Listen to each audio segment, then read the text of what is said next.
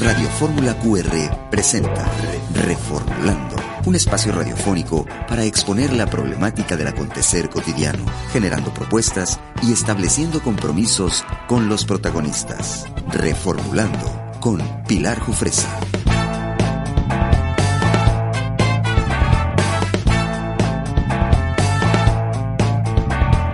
Vicky Che, queridos pobladores de Quintana Roo. Muchas gracias por estar también el día de hoy con nosotros, sábado 8 de octubre de 2022.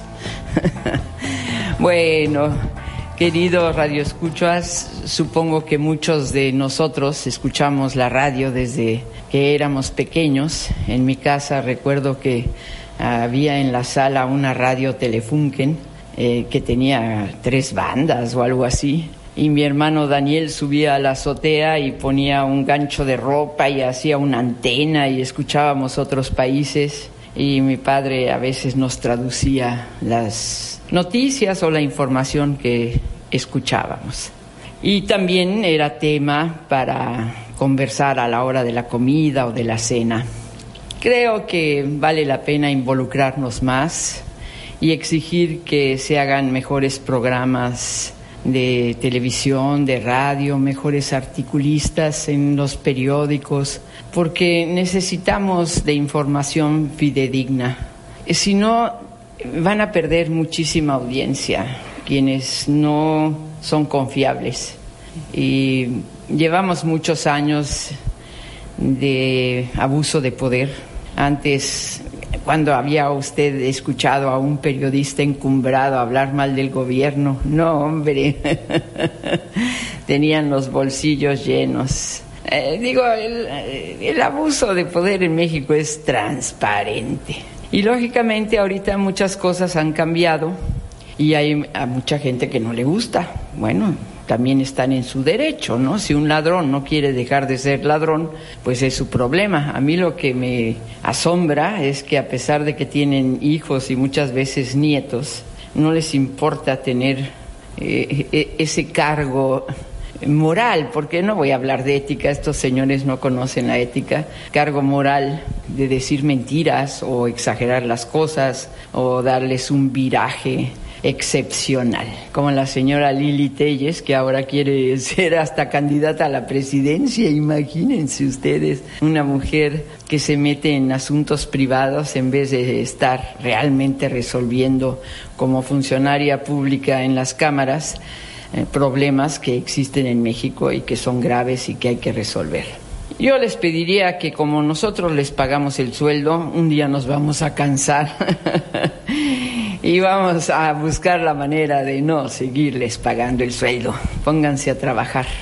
Y también, pues los medios, muchos de ellos viven del erario público y bueno, de las conveniencias que hay comerciales, ¿no? Es muy lamentable. Afortunadamente nosotros aquí en Quintana Roo, en Radio Fórmula QR, hemos hecho lo posible por tener programas culturales, cápsulas de historia, de ciencia, de urbanismo, de ecología, de incluso de cuestiones legales.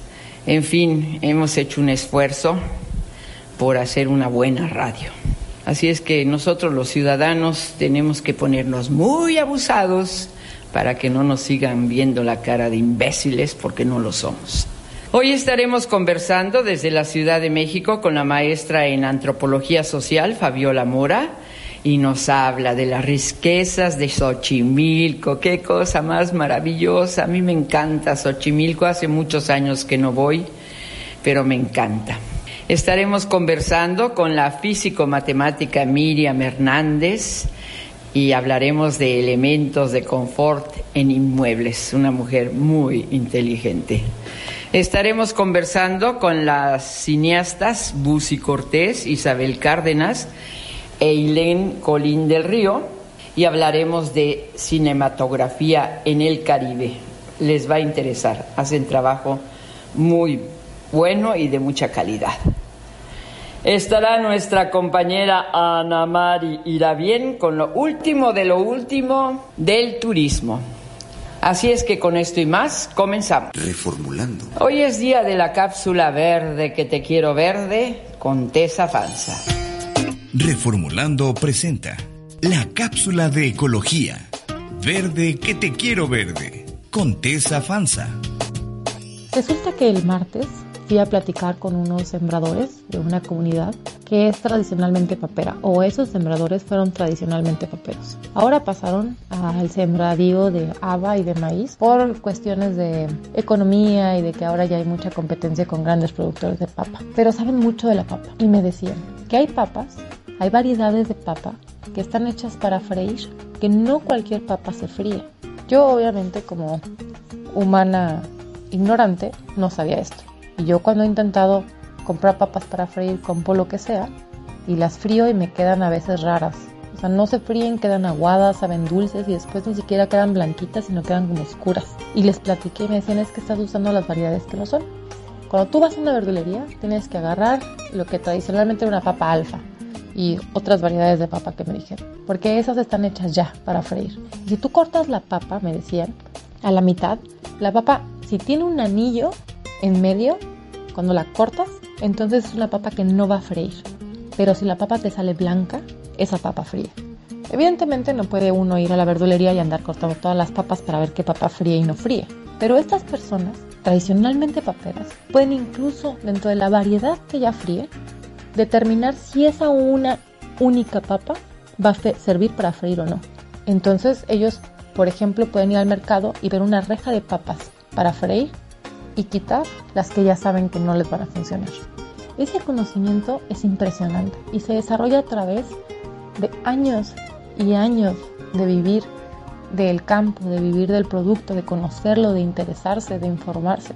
A veces pensamos que la gente que no va a la universidad no tiene saber, pero a veces somos los que vamos a la universidad, los que somos más ignorantes, creyendo que lo sabemos todo. Entonces ahora los invito, cuando vayan a la verdulería, a informarnos, a preguntar si sus verduleros saben de las variedades de papa, por ejemplo, de la variedad de cualquier cosa, y de saber qué producto es para qué. Me decían ellos, si yo compro una papa para freír que sí está hecha para freír, lo frito me va a quedar delicioso. Pero si yo ocupo una papa que no es para ese tipo de guiso, no me va a quedar bien.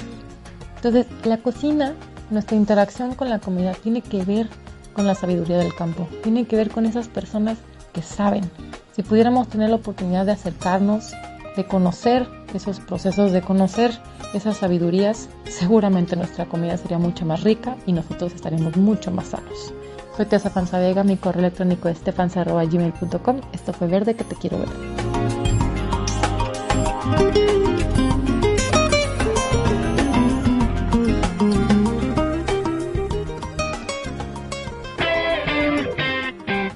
Creado espacios para tus comentarios.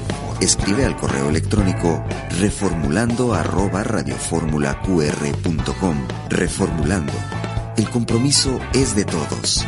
Participa.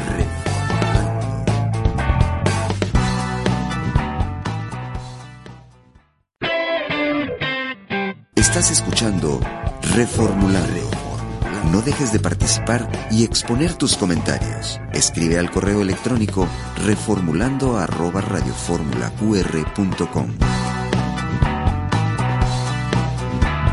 Estamos en la cabina de Radio Fórmula QR, modo quédate en casa haciendo el programa Reformulando. Y querido Radio Escuchas, ustedes van a pensar que soy una presumida porque casi de todos los estados tengo historias de mi familia. Pero de Xochimilco tengo una historia hermosa y tengo una foto de mi padre remando por los canales. Mi padre amaba Xochimilco, pero estoy hablando de hace 80 años.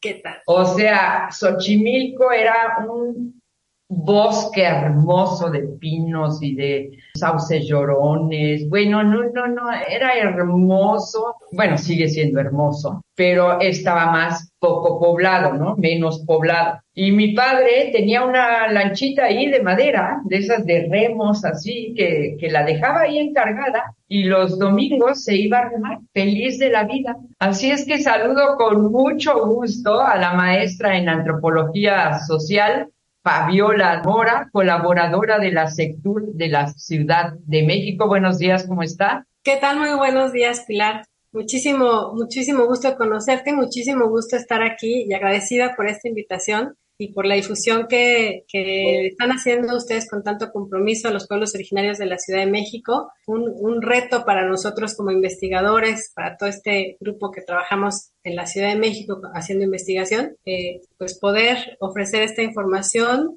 ya con, otro tinte no tan académico, sino un poco más eh, turístico. Pues sí, Radio Fórmula QR, Quintana Roo, que es un lugar turístico, es el que se está encargando generalmente de darle difusión a muchas partes de México, porque nosotros hemos querido que la radio eh, sea algo constructivo, algo positivo y que muestre las bellezas de nuestro queridísimo país. Bueno, empecemos, empecemos por lo más conocido. Bueno, el nombre de Xochimilco, que quiere decir flor, ¿no? Cementera de las Flores. imagínate nada más. Y luego las trajineras y las chinampas. Eso yo creo que sí es único en el mundo. Sí, aquí, aquí, fíjate qué buena pregunta, con qué buena pregunta estamos abriendo, porque justo estos dos eh, temas, pues hay que hacer como muy específicos, ¿no? De repente cuando la gente llega a Xochimilco y dice, pues vamos a las trajineras y, o vamos a las chinampas, ¿no? Y entonces, este, todo el mundo se queda con, con, la idea de que una trajinera es lo mismo que una chinampa. ¿Qué creen que no? Eh, una trajinera es precisamente esta embarcación que va por los canales con su coronita de, de, bueno, antes eran de flores, ahora son pintadas, eh, con sus mesas y bueno, van recorriendo los canales turísticos. Y las chinampas son algo totalmente distinto. Son construcciones que, vienen desde la época prehispánica, que están hechas de tierra y de hojas y que están sostenidas por estos árboles que tú decías que son aguejotes.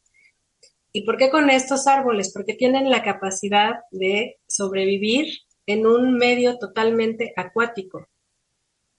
Yo creo que todos identificamos que si una plantita tiene exceso de agua, pues se muere. Pero los aguejotes no. Los aguejotes tienen esta capacidad. Sobreviven en el agua toda la vida. Como dices, ahí están los árboles todavía después de añísimos y añísimos y añísimos que han estado ahí. Y entonces estos son los que sostienen las chinampas. ¿Qué se hacen las chinampas? En las chinampas tienen actualmente, este, digamos que dos usos. Bueno, tres unas que no se usan, otras que es donde se siembra eh, las hortalizas y las verduras, o las plantas. La floricultura es muy importante en Xochimilco. Y este, y pues también ya es una parte de uso habitacional, ¿no? También ya la gente vive y construye encima de las chinampas. No, y además, bueno, comen como reyes, porque todo está fresquito, todo es natural, la verdad es que Xochimilco, yo sí creo que sea algo único en el mundo y, ha logrado conservarse. Como bien dice, yo sí conocí las trajineras todavía con flores, ¿eh? ¿eh? Lo recuerdo porque me impactó mucho. Y ya más tarde tengo fotos con mi, con mis hijas y todo ahí, porque a mí me encanta Xochimilco. Además la gente es muy eh, amistosa me acuerdo que, vas navegando y de pronto se te acerca otra trajinera, ¿no? Que te vende eh, unas gorditas o sopes. E, e, es, es fascinante, de veras, lo han hecho muy bien, ¿eh? O sea, lo han conservado muy bien. Sí, fíjate que sí, precisamente, y yo creo que este es, bueno, más bien este es uno de los motivos principales, las chinampas en específico, eh, por, por, los que Xochimilco tiene una declaratoria este, mundial. ¿No? Como patrimonio natural este, y cultural de la humanidad que le dio UNESCO en 1987, porque precisamente en ningún lugar del mundo existe una construcción prehispánica como la chinampa, ¿no? Que tienes toda la razón. Han hecho un trabajo los ochimilcas maravilloso de conservar ese espacio y ese entorno natural lo más que se pueda. Y además hay, hay respeto. Yo siento que la gente que va a Xochimilco va con, con un, un, sentimiento de, pues, de relajamiento, ¿no? Sí hay eh, música y todo, pero, pero es muy sereno, muy tranquilo, porque el mismo lugar es poético, ¿no? Digo, yo las fotos que tengo de mi padre allá, ah, digo, qué belleza, ¿no? Pero en fin, eh, digo, a mí me, me emocionó mucho cuando Oscar me dijo que íbamos a entrevistarla a usted por Xochimilco por la historia que tengo de mi padre allí, ¿no? Ahora, las fiestas, también son muy importantes las fiestas, Fabiola. Las fiestas, y yo creo que de ahí viene justo esto que comentabas, ¿no? Esta, esta amabilidad con la que te recibe el Xochimilca es muy característica pues del ambiente festivo que viven todos los días, ¿no? Dicen por ahí Araceli, Araceli Peralta, una de las cronistas de Xochimilco, este, dice que, que en un libro dice que hay más, más fiestas que días del año. Me encanta. y tal cual es. O sea, hay 18, 17 barrios y 19 pueblos y todos ellos tienen un calendario festivo impresionante. O sea, su fiesta patronal, su fiesta chica y otras fiestas, otras mayordomías más pequeñas que a lo mejor no son tan conocidas ni reúnen a tanta gente, pero que también están ahí.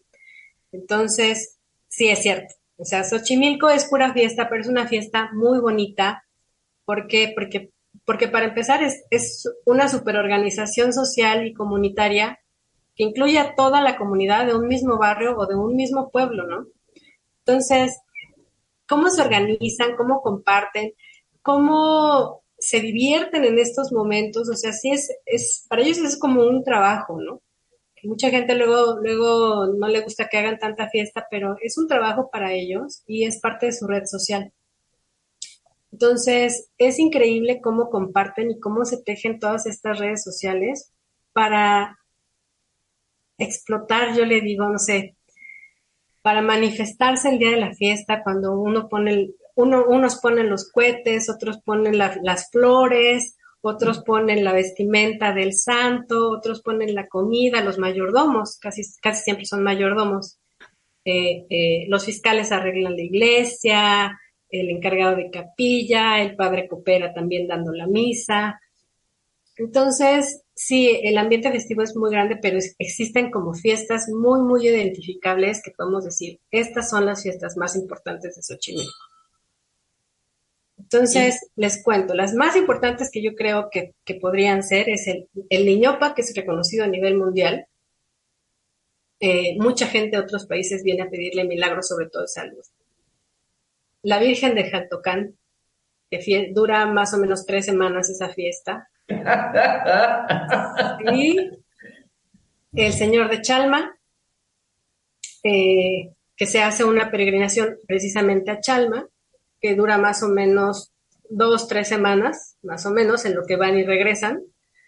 Este, eh, y la fiesta a la Santa Cruz. Creo que son las fiestas más importantes, aunque todo el año, como les decía, hay fiesta.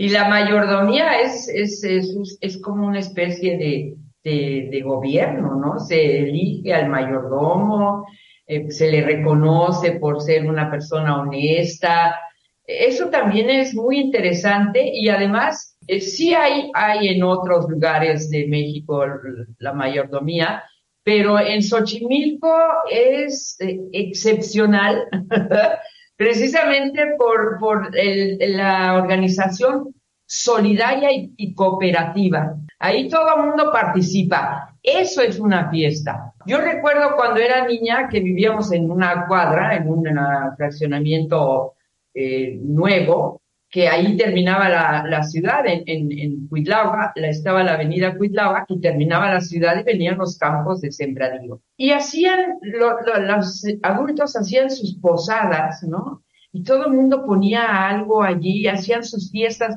Todavía quedaba algo de la tradición mexicana de compartir y ser solidarios. Hoy pasas 10 años y no conoces al vecino, ¿no? ya no conoces esa frontera, ¿no? Ya no están estos campos que dividían la ciudad del, del ahora sí que de Xochimilco, de esta zona de, de campo de, de, la Ciudad de México. Pero sí, lo que, lo que es impresionante también a mí me parece de ellos es que la organización comunitaria para la mayordomía sigue sobreviviendo y de repente hay, hay mayordomías en las que tú la ves que es tan fuerte como esta la del Niñopa, que, que tú, tiene una historia muy mágica porque incluso llegaron a tribunales para definir la posesión de la imagen y hoy el mayordomo que entre sí es elegido, sí lo eligen bajo conciencia, como dices, características morales muy específicas que sean originarios de Xochimilco, este, y ellos tienen que elegir a sus posaderos, ¿no? Y entonces también someten a, no quiere decir someten, perdón, no es la palabra. Eh, se hace un, un, análisis muy, muy concienzudo y muy, muy cuidadoso de las personas que pueden tener eh, eh, la posada del niño, ¿no? Entonces, eso habla de una, un amor a su propia cultura y un, pues, un ensalzamiento, ¿no? De, lo mismo que ellos, que, que ellos han vivido y con lo que han crecido durante cientos de generaciones desde tiempos prehispánicos. Y, hay dignidad ahí, hay dignidad de origen. A mí eh, por eso me encanta Xochimilco, porque evidentemente muchos jóvenes salen a estudiar y, y a trabajar y todo, pero su lugar de nacimiento lo llevan en el alma, ¿no? Con, con una dignidad esplendorosa, cosa que en algunos lugares ya no, no, no se ha podido hacer. Exacto, sí. Es, bueno, es más o menos, es, es más o menos una característica que tienen algunas comunidades indígenas, eh, que sí, ¿no? Hay tanto arraigo a su propia cultura, a sus propias tradiciones, que a lo mejor se pueden ir, pero siempre está el compromiso de continuar con las tradiciones y de, de incluso de su salario apartar cierta cantidad para decir, aunque yo no vaya, ahí está mi cooperación, ¿no? Y cumplo con el pueblo y cumplo con mi compromiso con la comunidad y que la fiesta sigue. ¡Qué maravilla! A ver, señores empresarios, este, pues así nos toca, ¿no? ¿Eh? Los que ganan mucho dinero, pues hombre, que, que, que apoquinen un poco, algunos tienen fundaciones y así, pero, pero creo que, que hay que aprenderles todavía mucho. Fabiola, vamos a hablar de una de las cosas que también más me gustan, la gastronomía, qué cosa. Sí, es maravilloso. Es, y bueno, yo creo que los que hemos ido y como, como tú cuentas, este, cómo conociste Xochimilco, es saber que vas a, vas, la gente es tan amable que te invitan a comer a todas las casas en donde pises, ¿no? Sí, sí, sí, sí, sí, y, y sí, tienes toda la razón. Hay, hay una gastronomía que, que hoy ya no está tan, viva, pero que sí hay restaurantes como el restaurante Chantico, por ejemplo, que se dedican mucho a, recuperar, a rescatar y a difundir la gastronomía tradicional de la zona, ¿no? Las ancas de ranas, los, todos estos insectitos que crecían en los canales, que se pueden hacer tortitas capeadas en salsa o en salsa verde, en pasilla, en diferentes salsas, que qué barbaridad, ¿no? Sí, te puedes encontrar una cantidad de alimentos y bueno, el mole, ¿no? El mole, el mole casero, qué cosa tan maravillosa. y las tortillitas recién hechas, no, no, de veras que ya me dio hambre.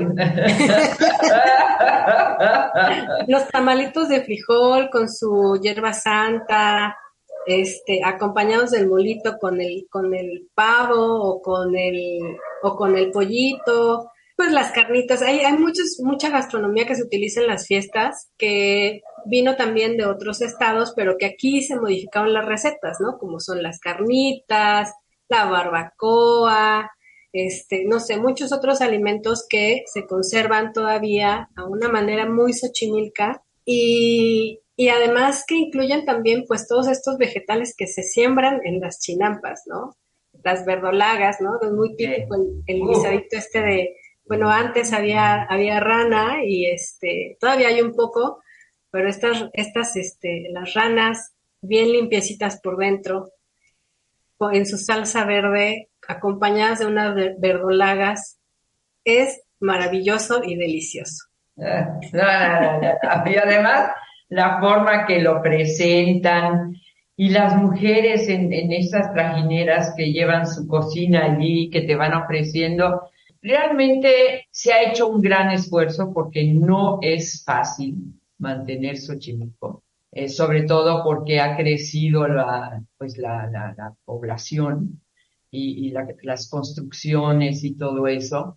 Eh, sin embargo, eh, la propia gente Xochimilca ha defendido su lugar, lo, lo cuida mucho, porque debe ser bastante complicado. Eh, también hay una parte interesante en Xochimilco que la gente que llega de otros lados a, sentarse allí, eh, la suman. Eh, yo conozco gente que se fue a vivir allí porque pues ahí había manera de, comprar una casita o algo así y que se sienten xochimilcas y es que ya son muchas generaciones las que han llegado también, ¿no? O sea, sí han venido mucha gente. Como hay tanto trabajo en la Chinampa, la gente llega de otros lugares fuera de la ciudad y se asientan ahí y vienen a trabajar.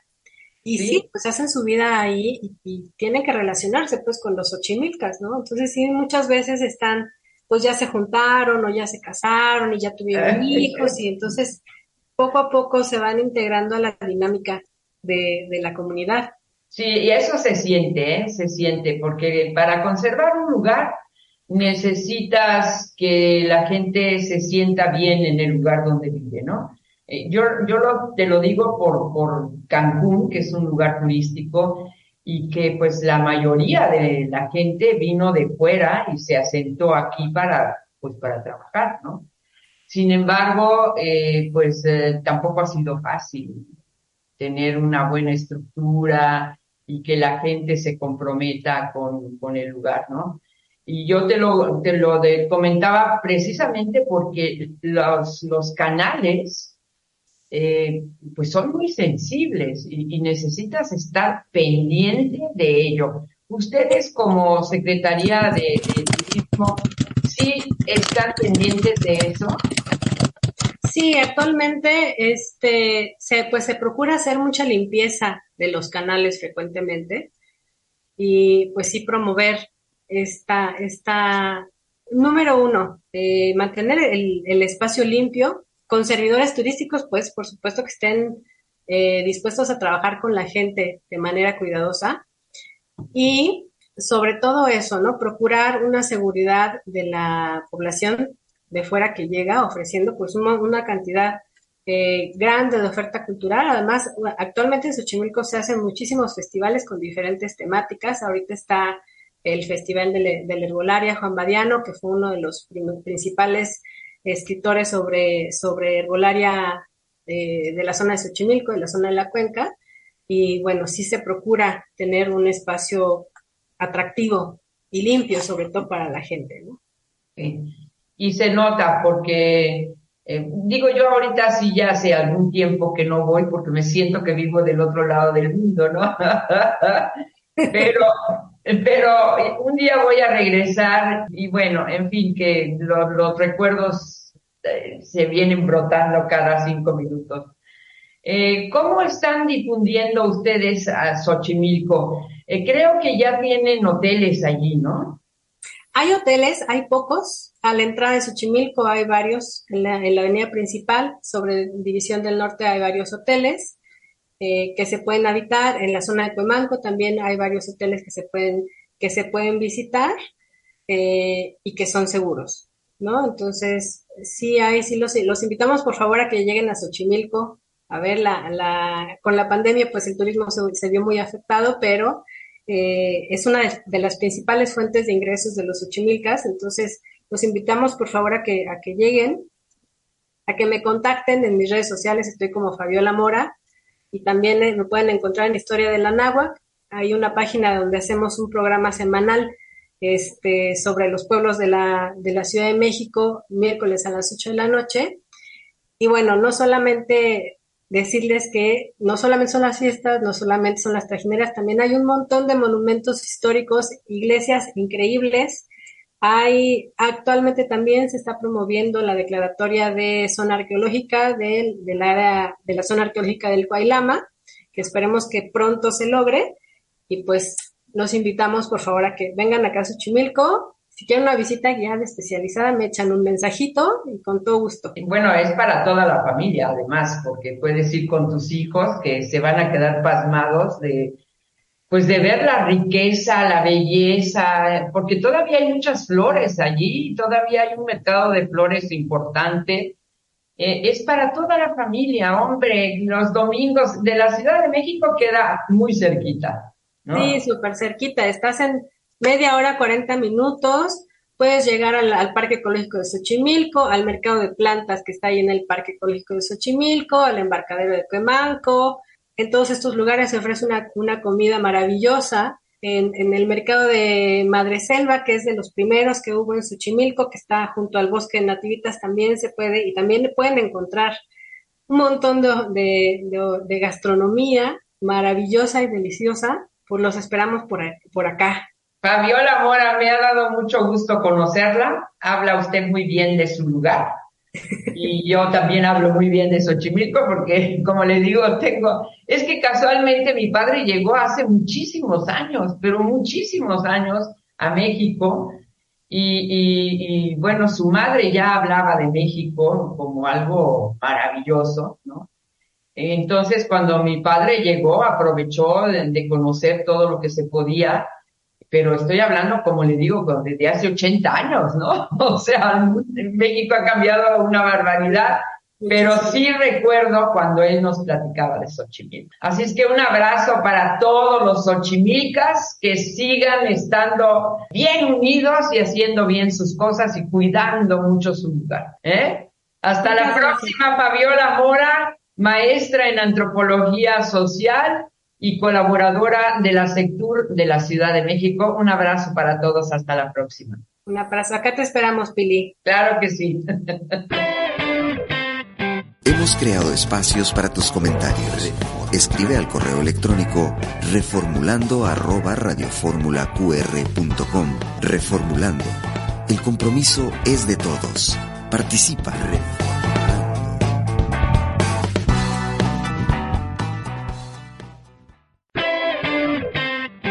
Estás escuchando Reformulando. No dejes de participar y exponer tus comentarios. Escribe al correo electrónico reformulando arroba.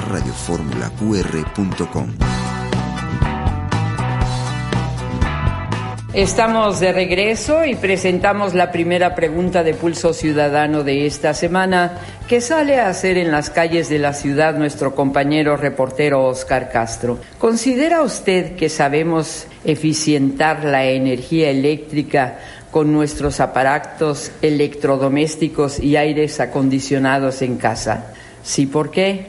No, ¿por qué?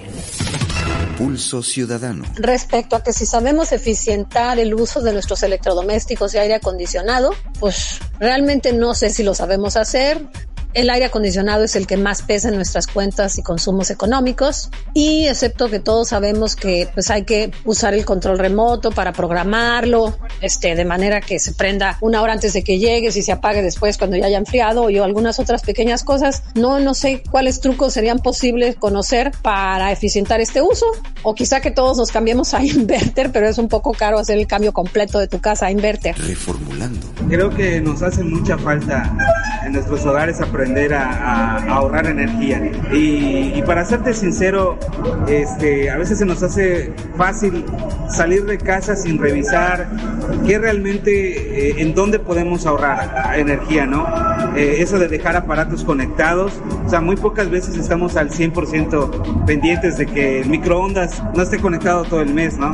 Y pues ya no se diga de aprender a usar que ciertos tipos de focos, ¿no? Porque a veces eh, pueden estar más caros los focos LED, pero a la larga pues nos van a dar un ahorro de energía, ¿no? Por ejemplo, ¿no? Y pues yo creo que eso es algo que es una cultura que debemos empezar a hacer desde la infancia, ¿no? hacer que nuestros niños tengan en cuenta que el ahorro de energía es muy importante para, para un hogar, ¿no? Y más ahora en nuestros tiempos en nuestro país. Y, y creo que también les hace falta a muchas organizaciones o difundir eh, eh, ciertas técnicas en las que un hogar mexicano puede ahorrar energía, ¿no? Como el empleo de los usos de paneles solares. Eh, yo, yo he estado así como investigando, pero pues tampoco sé mucho. Entonces creo que ahí hay un nicho en el que podemos tener un ahorro significativo, pero tampoco sabemos dónde están los proveedores, cuánto cuesta.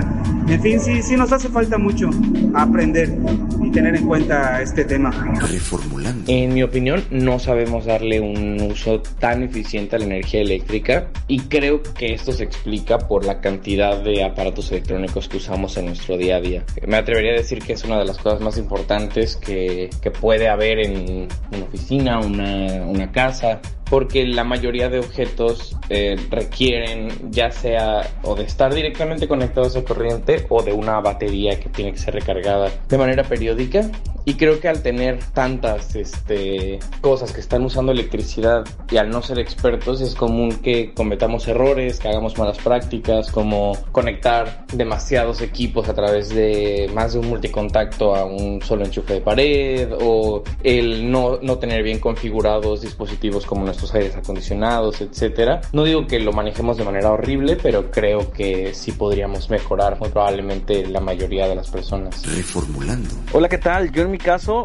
particular considero que no sé eficientar la energía eléctrica de los aparatos que tengo en casa, principalmente de los aires acondicionados y también de los refrigeradores. Eh, más ahora que vienen con múltiples funciones y son más complejos que antes. Eh, sí, admito que considero que no, que no sé eficientar la energía eléctrica en mis aparatos. Reformulando. No, yo creo que no sabemos eficientar la energía eléctrica con nuestros aparatos electrodomésticos. Muchas veces ignorancia, porque eh, nos vamos por el precio, porque compramos lo más barato y a veces eh, lo barato sale caro cuando no se conocen las especificaciones de ahorro de energía, sobre todo en aires acondicionados. Yo creo que nos falta un poquito, un mucho de cultura para eficientar eh, todo este tipo de energía. Pulso Ciudadano. Hemos creado espacios para tus comentarios. Escribe al correo electrónico reformulando arroba radioformulaqr.com. Reformulando. El compromiso es de todos. Participa.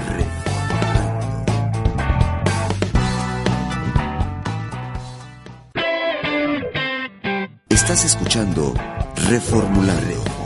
No dejes de participar y exponer tus comentarios. Escribe al correo electrónico reformulando arroba.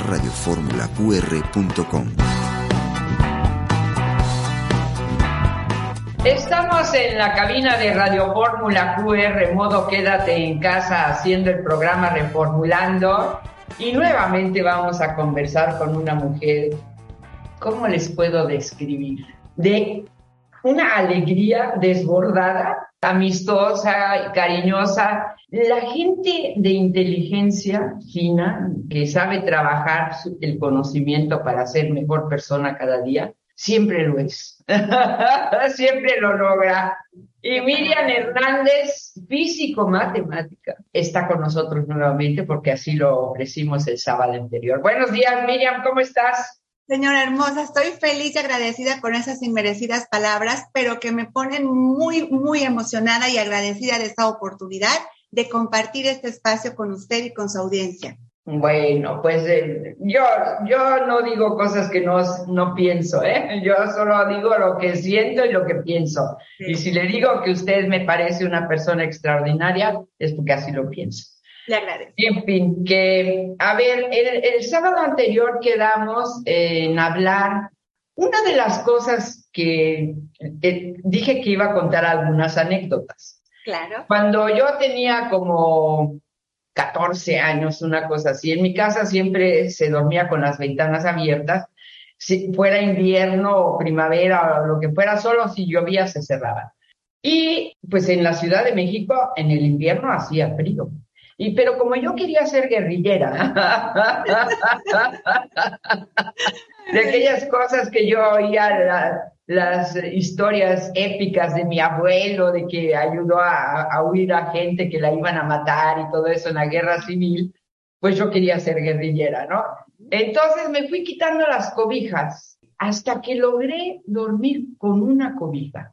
¿Qué quiere decir eso? Y vamos a hablar del control de la temperatura. De manera natural, porque usted conoce también las culturas ancestrales y cómo se hacía. Así que le doy el micrófono porque usted es la que sabe. Ay, muchas gracias, doña. Nada más hago una, una lectura. Hay algo bien bonito. Yo le agradezco infinitamente sus palabras de verdad inmerecidas que para mí no sabe cuánto representan porque yo a usted también la admiro muchísimo, pero eh, y, y lo sabe. Entonces, de verdad agradezco este espacio porque fíjese que me da la oportunidad de comentar algo muy importante.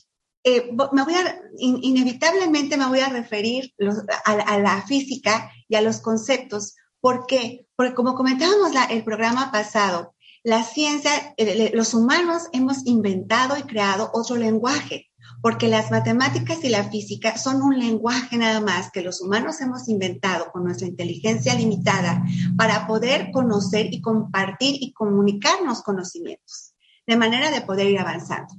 Entonces, como somos muchísimos millones de seres humanos y hemos ido en la historia a lo largo del tiempo más, entonces imagínense la, delicadeza de poder expresar un lenguaje que sea igual para todos, como yo siempre les digo, en el tiempo y en el espacio. Y de eso se trata la física, de hacer la lectura de todos los eventos energéticos en la línea del tiempo y del espacio. ¿A qué me refiero con esto? a que como vamos a considerarlo, doña Pilar, y estaba pensando de qué manera podemos representarlo, así muy general, pero, pero muy específica, vamos a ubicarnos como, como nos ubicaba Newton en la física de cinemática como un punto. Entonces nosotros somos puntos realmente, porque en el universo lo que somos somos puntos, que con, conforme vamos uniéndonos a las diferentes masas, vamos formando sistemas. Entonces, estos puntos van desde el microcosmos, que son átomos, que es toda la física cuántica, toda la física de las partículas, hasta el macrocosmos, que es en donde nos ubicamos en el universo, y ya nos ubicamos como otra vez puntos en relación a otros, ¿no? Puntos de mayor dimensión en relación a otros. Pero ¿a qué me refiero con esto? A que cada uno de los puntos tenemos nuestras, la maravilla, la maravilla de tener nuestro propio sistema de, de existencia, ¿no? Somos diferentes todos unos de otros absolutamente, tenemos similitudes, pero tenemos diferencias. Entonces, ¿a qué voy con esto? A que usted tiene toda la razón. Cada uno de los seres humanos tenemos unas características de confort térmico, es decir, ciertos parámetros, valores que nos van a hacer sentir confortables, a gusto, cómodos y que además nos van a brindar espacios saludables. Entonces, los que nosotros hacemos, los científicos, que nos dedicamos al área de la termodinámica, que es la parte que estudia la temperatura y los elementos de control, de, como dice su, nombre lo dice, es muy bonita la, ciencia porque en el nombre nos va diciendo de qué hablamos. Es, lo más sencillo es lo que nos, nos va interpretando. Sea, la termodinámica es temperatura, la medida de la temperatura en movimiento, es decir, la energía en movimiento, las moléculas se mueven y cuando se mueven liberan energía y esa energía la recibimos como calor. Entonces, cada uno de los sistemas, entornos, llámese vivienda, edificio, eh, cualquier tipo de, inmueble, vamos a ubicarlo como una pequeña esfera. ¿Por qué? Porque las ondas de calor son ondas esféricas. Entonces, se, se, agrupan en sistemas esféricos y lo que decíamos, doña Pilar, se trata de que esta esferita no tenga agujeritos. Porque si tiene un pequeño agujerito, es como un globito. Si usted le pone agua y le hace un agujerito, va a ir saliendo de poco en poco en poco hasta que desaparece. Entonces, es lo mismo. los sistemas termodinámicos que son en donde nosotros vivimos tienen características muy simples para que nos den confort a los humanos. Son tres variables. Temperatura, que la podemos medir con el termómetro, con el termostato, es decir, cuánto se mueve la energía cinética, la energía en movimiento de las moléculas, Cuanto más se muevan, más calor sentimos, ¿no? Lo que el calor no es una medida del movimiento de las moléculas. Otra característica, la humedad, ¿no? Quiere decir, la humedad, que aquí en Cancún es del 98% en la Riviera, y entonces, fíjese, hay un, hay un detalle bien interesante. Como todo es balance de energía, en estas zonas que nosotros llamamos nuestro microclima es cálido húmedo, porque además de ser caliente, es húmedo. Entonces, la energía que nosotros necesitamos para llevar al confort nuestros espacios, fíjese, doña Pia, es más, invertimos más energía en regular la humedad que en bajar la temperatura. Es cierto. Entonces, eso es bien importante. Ahora, ¿qué otro elemento hay que nosotros consideramos para el confort? El movimiento. Estamos en un universo dinámico, entonces nos tenemos que mover. La ventilación.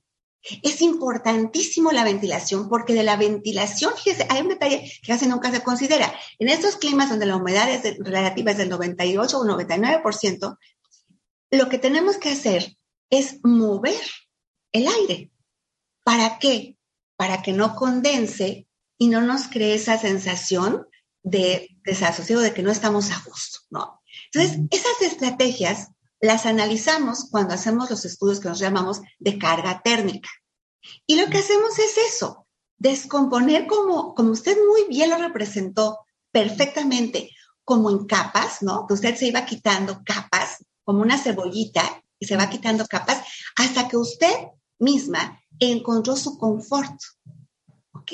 Entonces, lo que se trata y lo que hacen las culturas prehispánicas de forma magistral es utilizar lo que ahora llamamos, nosotros como le digo, son, son nombres lo que le ponemos a la ciencia porque es un lenguaje, pero el evento es el mismo. Entonces siempre les digo a mis alumnos que no se pierda el objetivo. Estamos en el mismo universo con las mismas características. Le estamos poniendo distintos nombres. Pero lo que usted dice es completamente correcto. Es el concepto de confort térmico. Y es personal. Normalmente en los humanos, nuestro termostato natural está en la parte posterior del cuello, en la nuca y en los pies. Son nuestros sensores. Nuestro termostato es la nuca. Si usted siente temperatura fresca, por eso decían nuestras, nuestras mamás, tápate los pies, ¿no? Con los que vinimos de la Ciudad de México y de, lugares más, más fríos que aquí, tápate. ¿Por qué? Porque la temperatura del humano está en la nuca y en los pies. Por eso es muy importante colocar los termostatos del aire acondicionado a la altura de la nuca. Porque si yo los coloco arriba, el equipo va a trabajar mucho más porque el aire caliente sube, no lo va a enfriar. Entonces, todas esas... Pero hay algo maravilloso de nuestros ancestros que tenían esa inteligencia, y es que eso de verdad es, es, increíble. Ellos tenían la visión de convivir con la naturaleza. Y lo que nosotros hoy llamamos diseño bioclimático, que es una área muy especializada en arquitectura y la arquitectura orgánica, y que está en boga en Europa y en tiene su origen en la arquitectura prehispánica. Porque lo que hacían era algo tan simple como lo que hacemos en ciencia siempre, que es lo más simple, es lo mejor observaban y entonces construían sus edificaciones en armonía con el entorno natural. Por eso se llama diseño bioclimático, bio de vida y clima, la latitud. Ahora, el clima para los otros seres humanos y para los científicos, como somos puntos, depende de algo muy sencillo. Somos puntos en el espacio, puntos en el planeta, porque tenemos unas coordenadas. Entonces, depende de las coordenadas geográficas, latitud y longitud dependiendo de eso, clasificamos, estamos en la clasificación climática de todo el planeta. ¿Por qué? Porque como estamos girando alrededor del Sol, ¿no? Usamos los científicos trigonometría y calculamos cuánto, a, cuánto a cuántos grados le llega el rayo del Sol y entonces hacemos paneles solares, sistemas fotovoltaicos. Pero es lo mismo, gracias a Pitágoras. No daríamos nada sin Pitágoras de 500 años antes de Cristo. Entonces, lo único que hacían nuestros ancestros es algo increíble. Yo sé que el tiempo desafortunadamente no nos permite, pero no puedo terminar este, este bloque sin mencionar la grandeza. Nuestros ancestros manejaban el concepto de luz, porque además eh, sabemos perfectamente que la temperatura, la luz es otra manifestación de energía de onda esférica. La luz, el sonido y la temperatura son las manifestaciones de energía de ondas esféricas, de termodinámica. Nuestros ancestros manejaban la luz de manera magistral. Eran capaces de crear arte. Y en sus edificaciones, incluso no solamente consideraban la temperatura que es fresca por la altura, por los materiales, por las envolventes, por la iluminación natural, creaban las hierofanías, que son las figuras artísticas que dependían de la incidencia de la luz solar en sus edificaciones. Y aquí tenemos el fenómeno del equinoccio, ¿no? Que se forma perfectamente, claro. Pero fíjese, le voy a hacer nada más este comentario porque el tiempo yo lo sé que nos apremia. Todavía nos queda, todavía nos queda. Es que es increíble, de verdad, fíjese. Ellos conocían desde esas épocas el principio que revolucionó a la física y con ello a la ciencia de, de, don, de don Albert Einstein, era mi máximo, de la física relativista de Albert Einstein, porque él redefinió ¿no? todo en el espacio-tiempo con una fórmula facilísima, igual para todos. Bueno, aquí lo interesante es que nosotros en la física actual dividimos a la luz en el estudio, como comentamos el, el programa pasado, como onda y como partícula. La podemos medir como onda, cuando medimos los paneles para calentamiento de agua, calculamos, y como partícula, cuando, cuando generamos electricidad por el efecto fotoeléctrico, etc., como partícula. Y es la única manifestación de energía en el universo que podemos leer como onda y como partícula. No hay otra, ninguna otra. Bueno, nuestros ancestros tenían esa sabiduría magnífica en donde en esas hierofanías nos demuestran que ellos sabían que la luz tenía este principio dual de comportarse como onda y como partícula.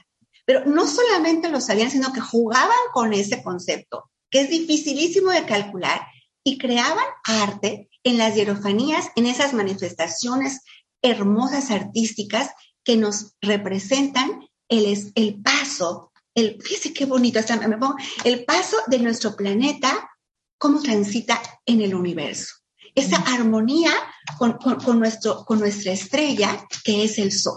¿no? Entonces, esto es precioso, porque es que es precioso.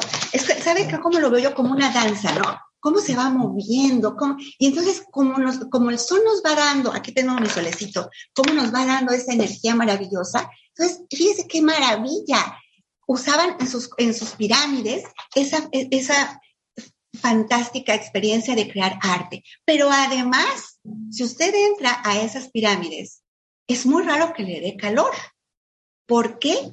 Por los materiales de construcción, que como decíamos son lo que en el nombre ya adiabáticos, aislantes. No permiten que ese calor que hay afuera entre. Entonces se mantiene lo que llamamos térmicamente equilibrado. Mantiene la temperatura fresca adentro. Y lo hacen con otras estrategias que eh, ahora en geometría nosotros las calculamos con geometría, con, trigonometría, pero ellos las calculaban.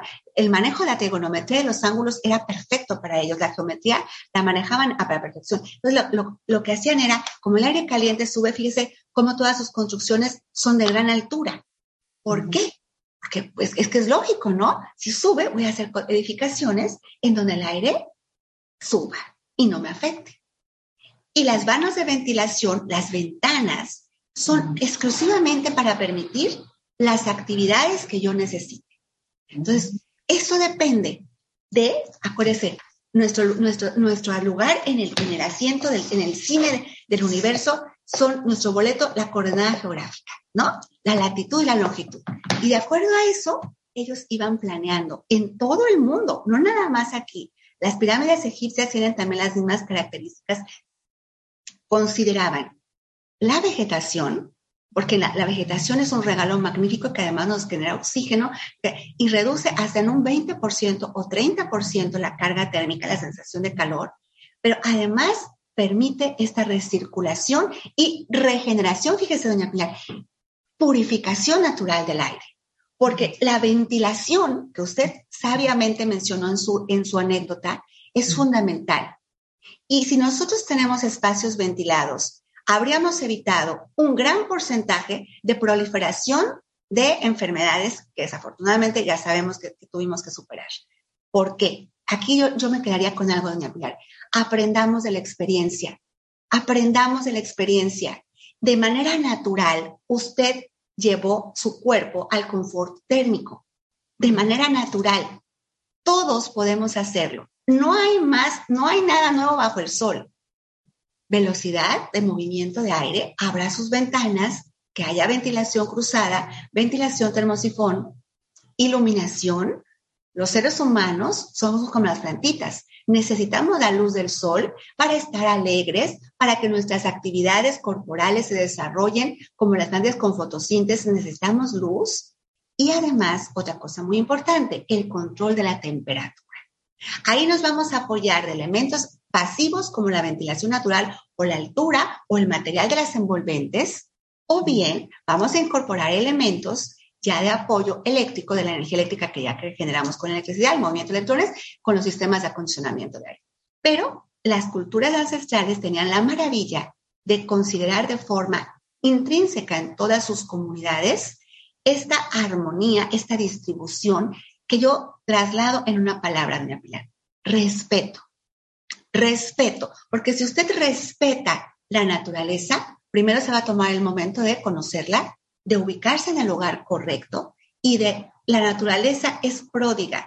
De manera instantánea le va a regresar por la ley que nosotros llamamos de acción-reacción, ¿no? La tercera ley de Newton. A toda acción corresponde una reacción, le va a regresar una bondad. Si usted respeta el entorno, va a vivir mucho más confortable y más feliz. Y además cuidamos este lugarcito que tenemos en el universo magnífico, maravilloso, para vivir, que es nuestro planeta Tierra. Este punto azul que decía Carl Sagan, ¿no? Nuestro punto azul, que realmente lo estamos convirtiendo ya de todos los colores, pero que hay algo hermoso, hermoso en la energía. el principio de la energía, que la energía no se crea ni se pierde, solo se transforma. Todos los días, en un instante, podemos cambiar todo. Yo siempre les digo a mis alumnos y a todos, por eso la Tierra, como decían por eso la Tierra es tonda, ¿no? Por eso la Tierra es redonda. Yo siempre les digo a mis alumnos, porque gira. Siempre podemos darle la vuelta de 160 grados. Y en cualquier instante podemos cambiar, podemos hacer el cambio y sí lo podemos hacer. Pues Miriam, a mí ya me resolvió muchos problemas. Uno, eh, por ejemplo, mis hijas son violentas, ¿no? Y se duermen con calcetines. Y yo tengo que estar sacando los pies porque es mi termómetro. Cuando los pies se me calientan, tengo que sacarlos. Los vuelvo a meter. Y cuando tengo frío, subo la sábana. Qué, qué interesante, ya voy a dormir tranquilo. No soy un fenómeno. no soy un monstruo. lo mejor es lo que usted hace. pues sí, saco los piecitos, se enfrían y los vuelvo a meter. Y tengo frío, me tapo el, el, el, pues el cogote, como le dicen ¿no? y otra cosa, eh, doctora, eh, mi padre, por ejemplo, cuando ya compró una casa ya para siempre, porque ahí vivimos siempre, miró mucho la orientación, porque él era muy violento, muy violento, y entonces en la Ciudad de México dijo, yo necesito una casa que me dé el sol en la mañana y en la tarde. Y los lados, pues, que, que conserven. De eso podemos hablar la próxima vez que la invitemos. Encantada. Vamos a hablar de las coordenadas esféricas y del plano cartesiano, donde nosotros ubicamos todo para ver las personas que somos desorientadas como yo, en dónde está el norte, sur, este, oeste, por dónde sale el sol y por dónde hay que ubicarse de manera natural. Me encanta la idea. Le voy a decir a Alejandra Calleja que vamos a seguir con estas conversaciones porque de manera muy sencilla estamos resolviendo preguntas que nos hacemos, ¿no? Yo decía, ¿por qué se me calientan a mí los pies cuando que mis hijas se ponen calcetines, ¿no? Cosas que no entiendes. Y otras, otras cosas que van a surgir. Pero ya nos tenemos que ir, si no Alonso nos va a, como le dije a mi nieta, mira, mira, mira, mira, o me haces caso, ahorita te doy una nalgada que te va a hacer girar por toda la tierra. Y me dice, no te creo. No, creo en la ciencia.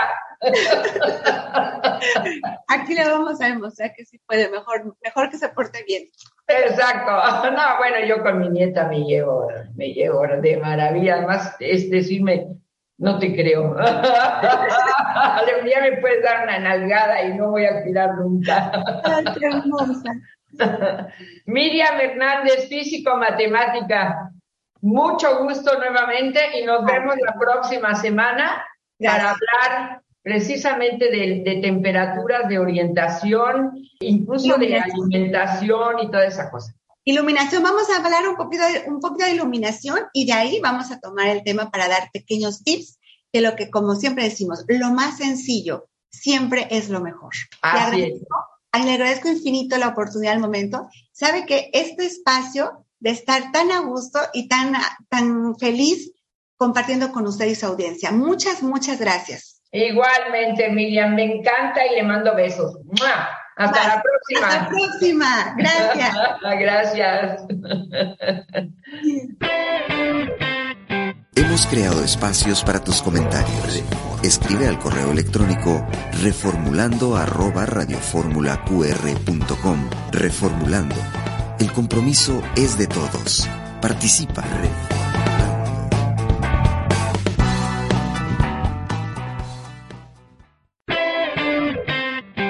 Estás escuchando Reformulando No dejes de participar y exponer tus comentarios. Escribe al correo electrónico reformulando arroba radioformulaqr.com. Gracias por continuar con nosotros. Presentamos la segunda pregunta de Pulso Ciudadano de esta semana. ¿Considera usted que las mujeres cineastas son igual de talentosas que los hombres? Sí, ¿por qué? No, ¿por qué?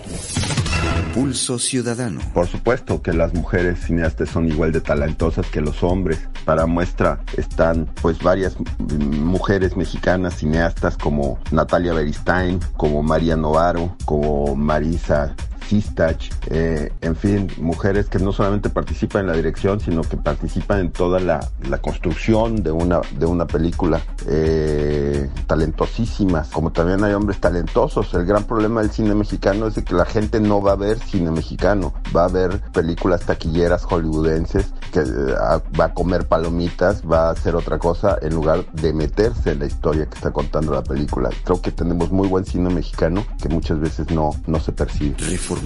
Pero por supuesto yo considero que las mujeres cineastas son igual que talentosas que los hombres en el séptimo arte y no nada más eh, aquí en el cine sino también en múltiples aspectos de la vida, principalmente en estos tiempos en el que cada vez las mujeres nos están demostrando que son capaces de realizar grandes cosas en diferentes rubros. Reformulando. Pues yo creo que el talento es algo que se tiene que evaluar de manera individual y no creo que cosas como tu género, tu orientación sexual o cualquiera de estas cosas que, que hablan de quién eres tú se relacionen de ninguna manera con el talento.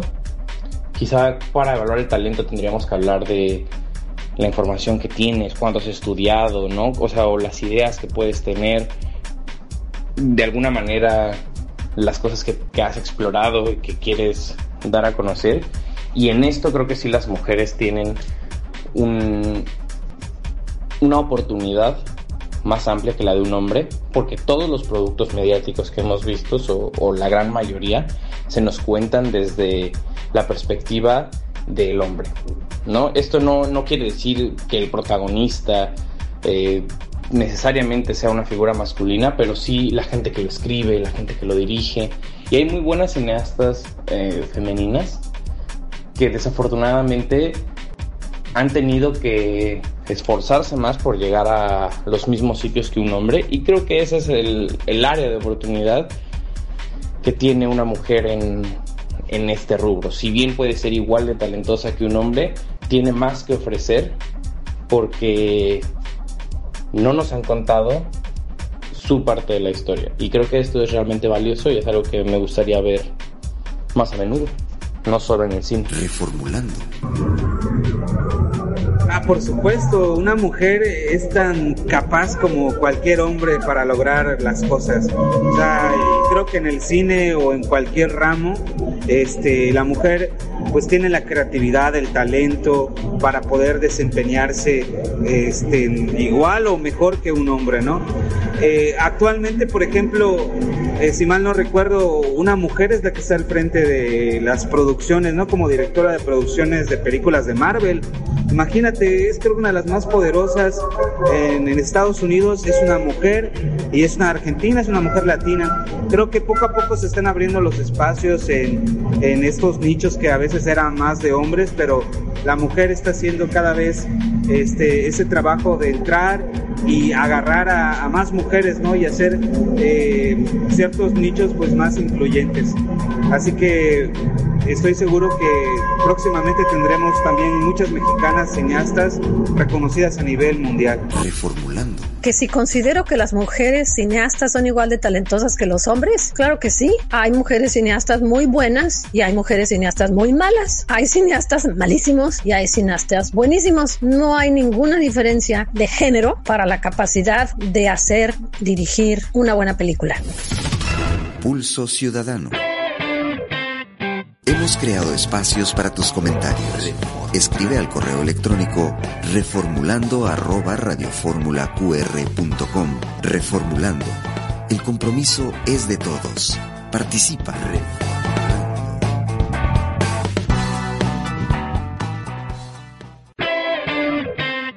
Estás escuchando Reformulando. No dejes de participar y exponer tus comentarios. Escribe al correo electrónico reformulando arroba.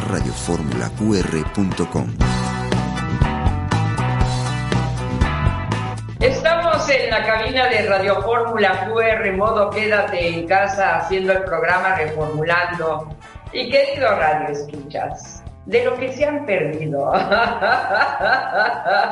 años y años de lo que se han perdido los hombres, de no querer compartir o no poder, también a veces no se puede, compartir con las mujeres que son cineastas, que son documentalistas, que son mujeres artistas, atrevidas, arriesgadas y que se mueven en un medio a veces un poco hostil, porque pues era de varones, ¿no? Y entonces que una mujer se atreva a inmiscuirse en los talentos exclusivos del hombre, pues a muchos no les parece. Y yo les aconsejo que no sean mediocres, hombre. Las mujeres estamos aquí y no nos vamos a ir. Y ustedes se lo pierden. Hoy estaremos conversando con Elaine Colín, que me encanta. Yo la conocí desde que era una jovencita, una niña casi, ¿eh? y quise mucho a sus papás. Bueno, quise, quiero mucho a sus papás, personas lindas. Y también está con nosotros Isabel Cárdenas, eh, una mujer que se ve que es de temperamento, no la conozco personalmente, pero algo se nos ve, algo se nos ve. bueno, ellas son cineastas, documentalistas, guionistas, han ganado premios nacionales e internacionales. Son mujeres que me encantan. Buenos días a las dos. Buenos días. Hola Pilar, muchísimas gracias. Gracias por la invitación. No, al contrario, estoy muy emocionada porque imagínate eh, pues qué favor estamos haciendo, ¿no? bueno, sí, como mencionas. empezar a contarnos su historia de cómo, cómo eh, entraron a este ámbito. Primero eso y después vamos a hacer otra pregunta. ¿Quién quiere empezar? Ilen. Ilen quiere empezar. Muy bien, pues bueno, como, bueno, no sé si saben, yo soy egresada de la Ibero en Ciencias Políticas y Administración Pública y eh, algún, me empecé a especializar en la parte de comunicación y en un momento decidí que me gustaba más contar historias, sobre todo por todo lo que se vive en la política. la verdad es que dije que para ser parte de ese reality show mejor producía los míos y fue cuando empecé a, escribir, siempre me ha gustado también escribir, algo que creo heredé también de, mi padre, que ya lo conoces. Y algo bien complicado, como decías, de este mundo audiovisual o de muchos otros mundos profesionales es que si no estudiaste eso, eh, se castigaba un poco el hecho de por qué ahora querías pertenecer a este mundo, ¿no? Y vivimos en una época maravillosa de gente también autodidacta y fue algo que yo quise usar a, mi favor. He, estudiado, tengo una maestría trunca en guion de cine y televisión, que fue como empecé a darme el salto a este, este mundo, un diplomado en producción cinematográfica y un montón de cursos. Entonces dije, como nadie me va a dar la oportunidad si, si yo no me la doy a mí misma, fue cuando aventé me aventé a escribir Libertad, que hasta cierto punto fue como esta, esta propia libertad mía de decir, lo puedo hacer sin que nadie más me, dé la pauta, ¿no? Y entonces lo escribí y pues lo produje, lo dirige, todo. Actúo en, él como extra. Eh, y pues para mi sorpresa fue bien recibido. Trata un tema como fue la pandemia, que digo, no es algo, podría parecer ficción, pero todos vivimos esa ficción. Y con eso es con lo que yo me adentro a, pues a este mundo audiovisual. Y como dicen, si no se te abre una puerta, pues tú pinta una ventana. Y eso fue lo que yo ah. decidí hacer con este cortometraje. Me gusta, me gusta eso. A mí me ha pasado lo mismo en toda mi vida. Yo estudié diseño industrial, nunca he trabajado en ello. Eh, he, sido teatrera, guionista de teatro, eh, pintora, escritora, pero y, finalmente trabajadora del micrófono, que tampoco estudié. Y si es cierto lo que tú dices, es que no es periodista, no, afortunadamente no, porque la mayoría de los periodistas están viciados. no me gustan. Si esa es la, si es la escuela, no me gusta. Prefiero la otra escuela, ¿eh? la del atrevimiento, la de la fuerza. Bueno, ahora vamos con Isabel Cárdenas. ¿Cómo entraste a este mundo? Pues a diferencia de muchas mujeres, yo sí creo que yo entré con el pie derecho, porque miren, mi papá es periodista y fue director de la carrera de José Cárdenas de, la, Comunicación de Ibero. Mi mamá, que en paz descanse, también es eh, licenciada en comunicación y me dijeron que no estudiara eso, que por eso no me iba a ganar dinero, pero pues ahí fui. Y mi tía Busi Cortés es directora de cine, entonces pues el cine lo tengo desde que era chiquita, me llevaban a los ciclos de Hitchcock, Busi me llevaba a ver a Hitchcock, mi mamá me llevaba a ver Casablanca. Total que Bergman y cosas inapropiadas, pero bueno, y al final sí, yo entré a la carrera de comunicación, también soy egresada de la Ibero de, de Santa Fe, y pues ya estaba ahí y yo siempre dije, no, yo quiero ser como mi tía Bus y quiero hacer ficción y quiero hacer cine y como mi mamá y no sé cuánto. Y a la mera hora estaba ahí y dije, ay, no, mejor no. Y entonces paré la carrera y me fui un año a París y estando en París me fui todos los días al cine o sea, me fui a estudiar francés y entonces vi muchísimo cine, todo el cine que no había visto en mi vida, yo creo, porque tal vez no, no, pues no había visto tanto, ¿no? Y ahí fue cuando me di cuenta que sí quería estudiar subsistema de cine, hice subsistema de cine y en la Ibero pues también me di cuenta que no, que lo mío no era la ficción, que me gustaban más los equipos más chiquitos y bueno, pues mi, lo que intenté que fuera mi tesis de, de, titulación, que no lo fue, pero fue, o sea, sí se logró hacer, fue un documental sobre un lugar que se llama Piña Palmera, que está en la costa de Oaxaca. Y eso fue, la verdad, mi arranque con muchísima suerte porque tenía productora, es Alicia Molina, una muy buena amiga de mi mamá. Tenía dinero, me pagaban todo y tenía el equipo para irlo a hacer. Y ahí empecé. Entonces, digamos que a mí lo mío fue los documentales y, después ya llegué a este que después les contaré. Ah, me encanta.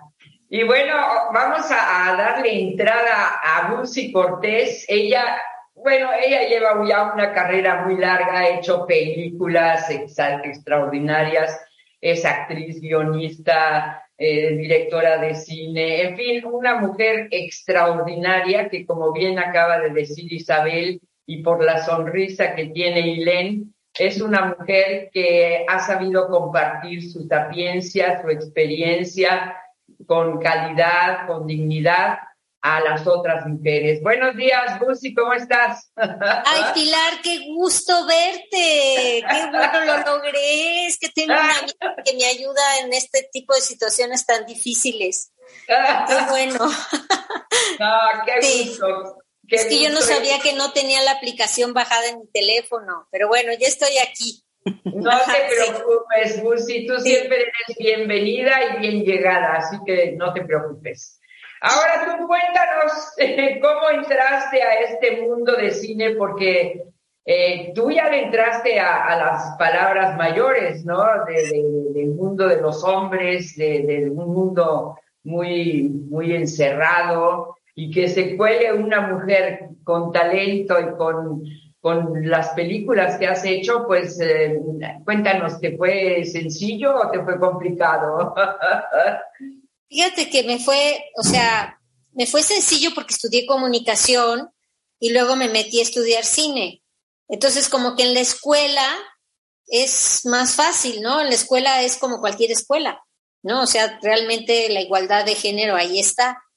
Claro, lo que fue más difícil fue dar el salto a la industria del cine. Ahí sí fue muchísimo más difícil. Pero bueno, afortunadamente contaba yo con un buen proyecto, que era el guion del secreto de Romelia, que es una adaptación de una obra de Rosario Castellanos, y eso realmente me abrió las puertas. Sí, entonces, eh, digamos que fue difícil trabajar con, con los sindicatos y todo esto, con todo este aparato que es enorme, enorme, enorme, pero bueno, ya instalada, pues ya, ya me quedé. me encanta. porque sí, sí, no, no creo que haya sido sencillo. Bueno, vamos a distribuir el tiempo y cada una, por favor, va a decir eh, su último trabajo, de qué va y por qué lo hicieron. Bueno, de alguna manera ya medio lo dibujaron, pero, por ejemplo, Ilén, empezamos nuevamente contigo. Eh, dijiste, eh, quiero transmitir lo que yo entiendo por libertad. Y realmente es, es, es un concepto, una palabra, una acción ético-filosófica. Es muy complicada la, la, palabra libertad, ¿no? Y cómo la puedes manejar. Y en un país donde apenas estamos aprendiendo a ser libres en nuestro pensamiento político, por ejemplo, y luego hay mucha ignorancia y la ignorancia es enemiga de la libertad. En fin, ¿qué, qué te hizo pues, como persona, ¿eh? como, como crecimiento personal y entrar al cine con ese boom?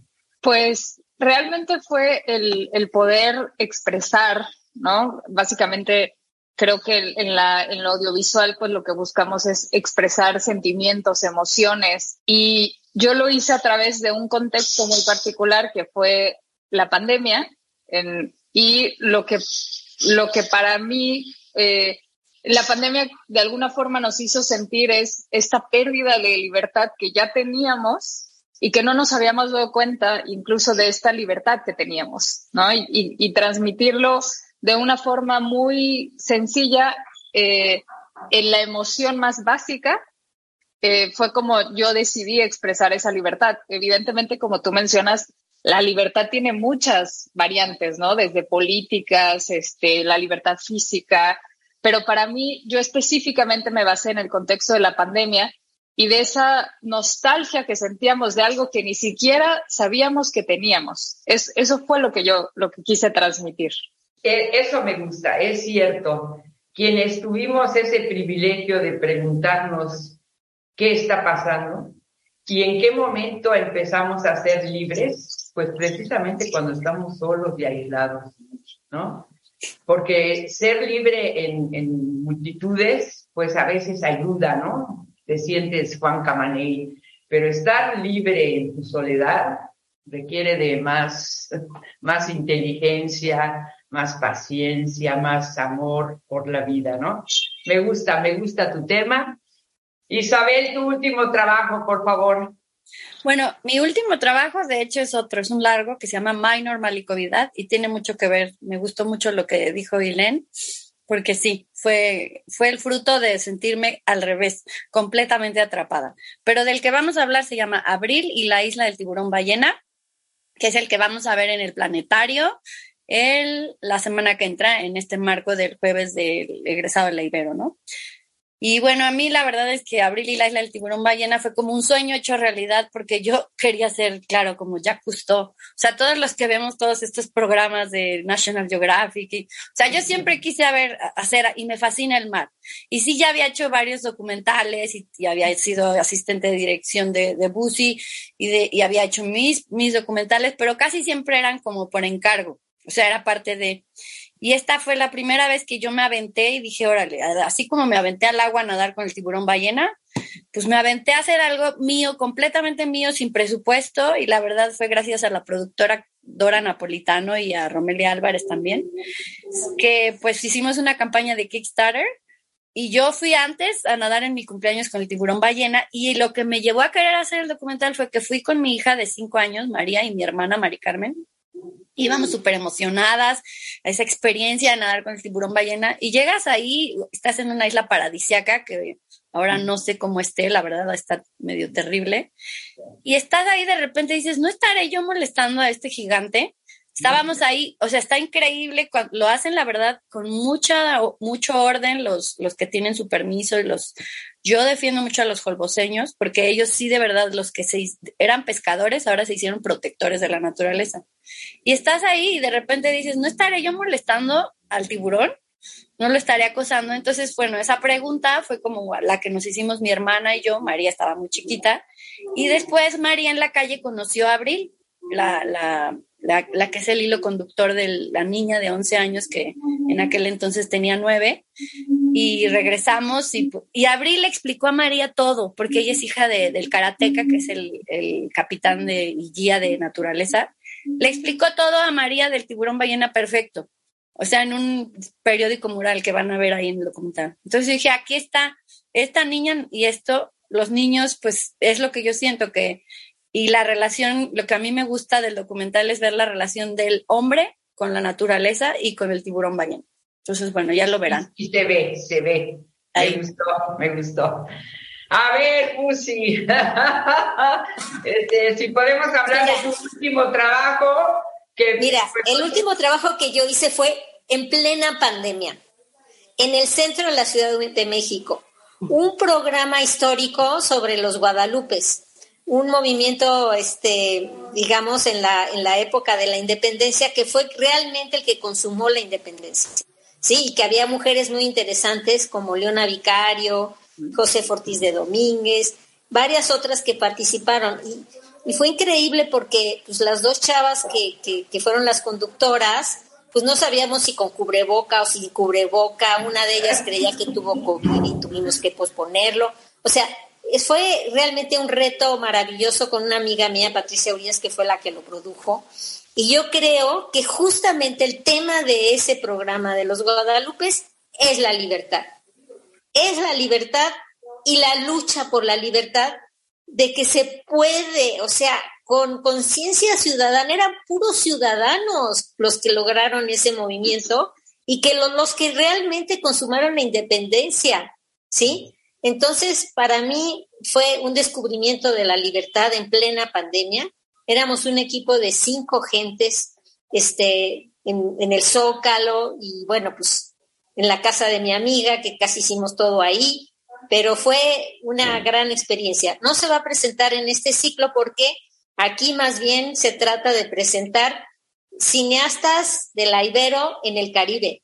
El primero es un gran cineasta que es Carlos Carrera, que hizo una película que se llama Un embrujo, que es una historia, este, eh, digamos, ubicada en Mérida. Y luego después están también este, Sabina Berman, que hizo un corto maravilloso que se llama El Árbol de la Música, que tiene toda la magia del Caribe. Y está también, eh, obviamente, el, Abril y el tiburón ballena. Y está una película de Patricia Arriaga, que ha hecho muchísima labor en la televisión infantil que se llama Bacalar. Mm. Y es justamente sobre eh, cómo unos niños ayudan a salvar a unos este, lobitos que, que pues, estaban en extinción. Entonces, realmente, este, ojalá y más adelante se puedan ver estas películas, pero por lo pronto las presentaremos en el ciclo de, de, de los cineastas de la Ibero en el Caribe. Gracias. No, me encantan, me encantan. ¿Saben qué? Que creo que además, eh, bueno, a mí en general, en general el cine que se está haciendo hoy, pues de show, ¿no? De espectáculo. Para mí eh, no es cine, ¿no? Es, es una muestra de tecnología y de, de maquinarias, de, no, no, no tiene la sustancia que para mí es importante Isabel mencionó a Berman, ¿no? Berman fue uno de los grandes maestros, Einstein, ¿no? O sea, e, e, eso, eso se fue olvidando. El cine e, entró precisamente al, al interior sobre un exterior. El cine es otra cosa de lo que se está haciendo ahorita. ¿no? no requiere de trucos ni magias, requiere de talento, de inteligencia y de, y de creación, de creatividad. Y bueno, están los buenos actores, los buenos directores, los buenos guionistas, los buenos camarógrafos. Es un todo, es, es un arte muy completo el cine y se ha ido dejando a las máquinas y al show y al espectáculo. A mí no me está gustando mucho. Por eso creo que la propuesta que están haciendo ustedes, incluso como documentalistas, va a situarnos nuevamente en una butaca a poder disfrutar de arte, porque el cine entra en el arte si se hace bien. Si no es un espectáculo, un show, un Hollywood cualquiera. y nosotros tenemos a nuestro Caribe hermoso que ustedes lo están sacando a flote. Nos está terminando el tiempo y nuestro productor pues es muy exigente, pero invítenos por favor a los eventos y nos volveremos a, a ver próximamente. A ver, ¿quién quiere invitarnos a los eventos que va a haber? Busi, haznos el honor. Sí, claro, por supuesto, están invitadísimos. Vienen desde la Ciudad de al México. planetario el próximo 13 de octubre, sí, a las siete y media de la noche, a ver justamente el trabajo de, de Ilén y el trabajo de Isabel para este que vean lo que es una, una probadita de las de las cineastas de la Ibero en el Caribe.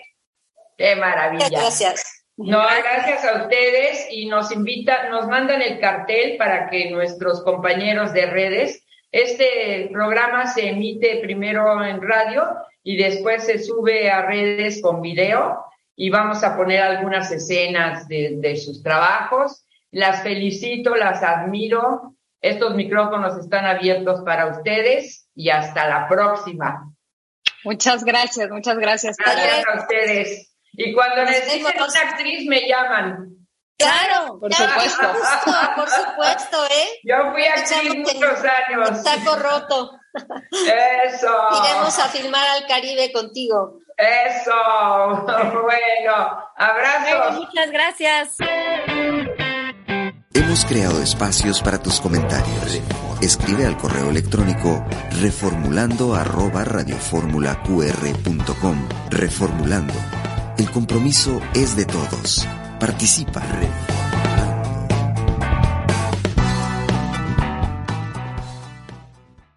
Editorial Veraz presenta Reformulando Turismo. Editorial Veraz es una empresa reconocida en el mercado por la calidad y creatividad en sus productos, mapas ilustrados, guías de viaje en varios idiomas, revistas y libros de gran formato, en búsqueda constante de una difusión innovadora y profesional de la actividad turística. Editorialveraz.com Estás escuchando Reformulando. No dejes de participar y exponer tus comentarios. Escribe al correo electrónico reformulando arroba radioformulaqr.com. Hola, Ana Mari. sé que andas viajando y reporteando, cosa que me parece muy bien. Adelante con la entrevista que hiciste. Muy buenos días, mi querida Pilar. Te mando un fuerte abrazo enorme, con mucho, mucho cariño. Y bueno, lo prometido es deuda. Yo les prometí que íbamos a tener una entrevista con Gustavo Ortega Joaquín, que es el director general de la vitivinícola El Cielo. ¿Y qué te parece si le escuchamos? Reformulando. Y estamos aquí con Gustavo Ortega Joaquín. Él es el director general de la vitivinícola El Cielo en el Valle de Guadalupe y platicábamos sobre, sobre los sueños. Esto fue un sueño que a ti te nació. ¿De dónde? Tú eras político, amigo. Yo te conocí como secretario de turismo. Fuiste alcalde, presidente municipal de la isla de Cozumel. Un hombre muy inquieto. También fuiste diputado, ¿verdad? Sí, también. También fuiste diputado. Dime, o sea, pero también fuiste hotelero. Claro. Yo, yo también recuerdo tus pasos en la hotelería, Hoteles Alegros, si mal no recuerdo, Correcto. y en Cozumel también. Sí, y también me toca, es, aparte de ser gerente general de Hotel Alegro Cozumel, pues mi abuelo fue hotelero en, en- en la isla, fue de los pioneros en Cozumel con el Hotel Playa Azul en los años 60. Y, y- ya dentro de la industria turística hotelera tuve la fortuna también de ser invitado a, a la apertura del Hotel Occidental Flamenco Xcaret en la Riviera Maya. Fui el director de, de- de- subdirector de operaciones del hotel. Me toca crear e- ese, ese producto interesante. Y bueno, y, como tú bien mencionas, como secretario de Turismo, me tocó ver nacer toda la Riviera Maya y, ver detonar el éxito turístico que es Quintana Roo. Pero ahora nos, nos trasladamos hasta acá. ¿Y, ¿Y en qué momento, en qué momento haces este cambio, no solamente de latitud, porque haces un cambio de latitud, haces un cambio de, de, de vida total y de pronto te dedicas al, al vino, a la, a la tierra, a esto que es tan apasionante? Mira, sinceramente, todo nace como un proyecto este, hotelero. Cuando yo, cuando yo estuve en un, en un viaje, eh, siempre deseé retirarme joven, hacer lo que yo lo que a mí me gustaba, que es la parte de la hospitalidad. Y sí me gustaba la parte de la política, pero también tú sabes que es muy desgastante. Entonces, eh, yo quería que la hospitalidad, me gusta atender a la gente, me gusta ser anfitrión. Eres muy buen anfitrión. Y gracias. Y, y de verdad, entonces, eh, en, un, en un viaje a Europa, estaba yo con la idea de, hacer un bed and breakfast al regreso. Vi en Francia hoteles, boutique un viñedo dije, estaría increíble hacer algo aquí. Y yo pensé que ya había algo más desarrollado. Eh, yo estaba empezando a explorar y me dicen, oye, ¿qué hace vino? Vete al Valle de Guadalupe, vine a conocer el valle, precisamente hace, hace 11 años. Y, este, y de verdad, era muy poquito lo que había en cuestiones de turismo. Eh, yo esperaba más, insisto. Y dije, aquí hay un área de oportunidad. Es un área totalmente virgen. Eh, creo que había sus retos, obviamente. Yo no sabía mucho de vino. Yo la verdad es que me gustaba tomar vino, pero yo no sabía de cómo hacer vino. Y hay una frase que yo siempre he dicho que se la aprendí a don Pepe Leza, que en paz descanse, un hotelero destacado que vivió en Cozumel muchos años, fue el gerente general del hotel presidente. Y un día cuando me invitan a la hotelería le pregunto, oiga don Pepe, ¿qué se necesita para ser un buen hotelero? Y me contestó don Pepe Gustavo, no hay buenos ni malos hoteleros, hay buenos o malos equipos depende del equipo que tú formes, es el éxito o el fracaso que vas a tener.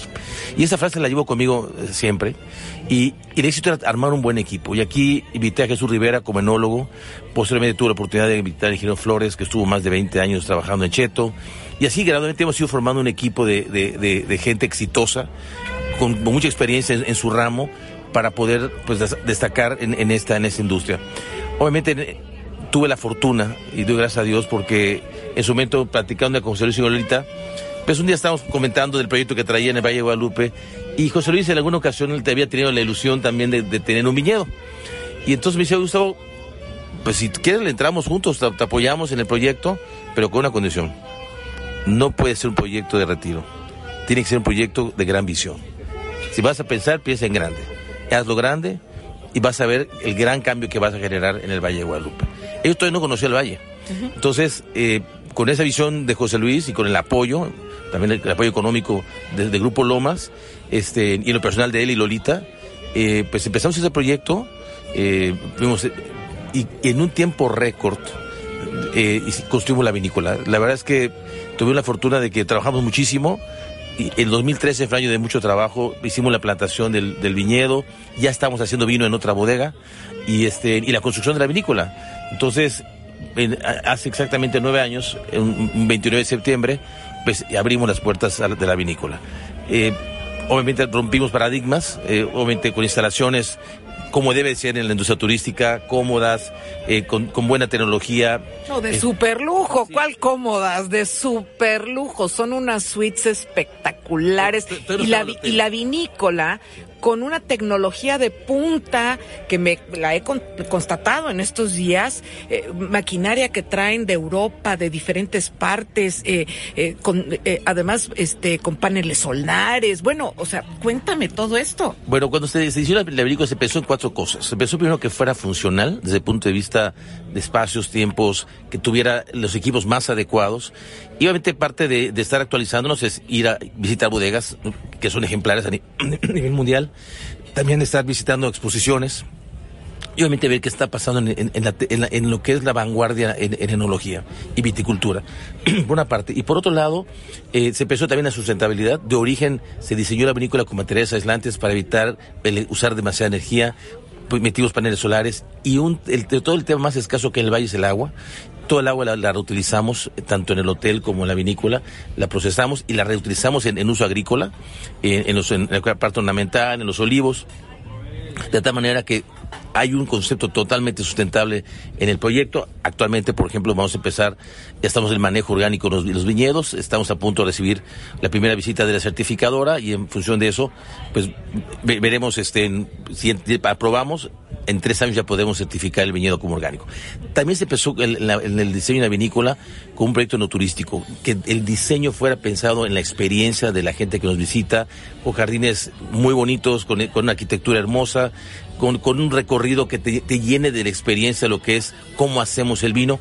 Y en la medida que la gente entiende el esfuerzo que hay detrás de cada copa, lo valora más, y sobre todo vamos educando al, consumidor sobre, sobre el vino. Creo que México ha ido creciendo el gusto por el buen vino y eso es parte del trabajo que nos toca hacer desde trabajo en campo hasta el, hasta el, servicio en la mesa, creando sommeliers certificados para que sepan ofrecer el vino correctamente, con la temperatura correcta, en las copas correctas. Entonces, hace un proyecto integral y, y bueno, creo, creo que el, el gran reto sigue siendo, pues, ¿qué viene, no? La parte del hotel, eh, con la visión de José Luis Solita, que fueran, cuartos amplios, cómodos, que tuvieran tecnología de vanguardia en temas de internet. Aquí en el Valle no había internet antes, gracias al apoyo de José Luis, te trajo la fibra óptica, que cuando metimos la fibra óptica en el hotel, todo el mundo se puso las pilas y empezó a meter fibra óptica por todos lados. Y bueno, creo que ha sido el ir creando ese producto que se va enriqueciendo cada vez más y una mejor oferta turística. Y, y bueno, una cosa muy importante que hemos cuidado y que sido siempre el mensaje de José Luis Solita es vincularnos con la comunidad. ¿Cómo apoyamos a la comunidad? Ellos lo han hecho en Quintana Roo. Tuve la fortuna cuando fui presidente municipal de Cozumel que me apoyaron con una guardería en la isla, que apoyaron con otras guarderías en Playa del Carmen, en Cancún, con ambulancias. Y aquí lo que hicimos en su momento, tratamos de poner una guardería, no logramos el respaldo del gobierno en aquella época. Y lo que sí hicimos fue apoyar al padre, al padre Francisco, que es un gran trabajador social, que hace mucho por la comunidad.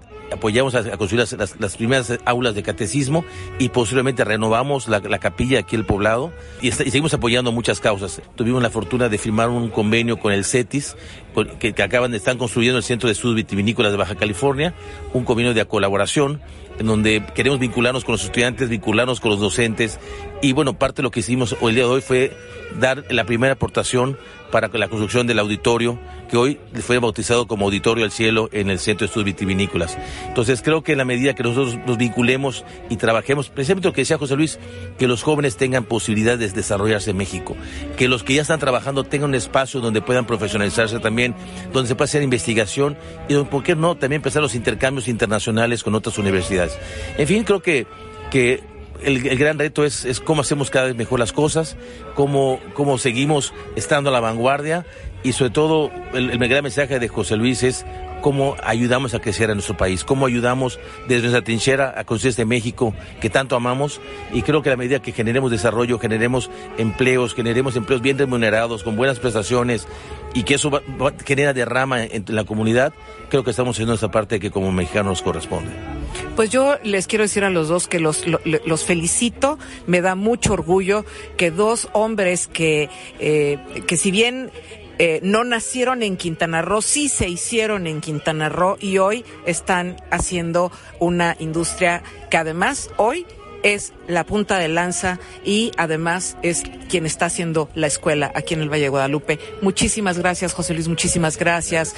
Eh, y bueno, por favor, vengan al cielo. Yo sé lo que les digo. Reformulando. Queridos amigos, no, no le cambien. Recuerden que terminando este programa inicia entre conversaciones y por favor no se les olvide sintonizarnos en punto de las nueve de la mañana el próximo sábado. Esto es Reformulando. Amiga, ¿qué me vas a dedicar el día de hoy? Te voy a dedicar una canción hermosísima interpretada por la voz de Argelia Chacón. La letra y música es de Blanca Torres y Miguel Ángel Martínez y nos habla de todas las bellezas que tenemos en este preciosísimo estado. Espero que te guste a ti y a nuestros queridos radioescuchas y abrazos y besos para todos.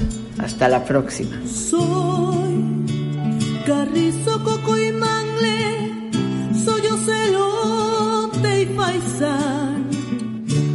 guerrero con riqueza en el plumaje, somos el cielo en el mar. Soy río hondo y cenote azul, soy Chetumal, también Tulum. Eres la voz que canta y sueña, eres también.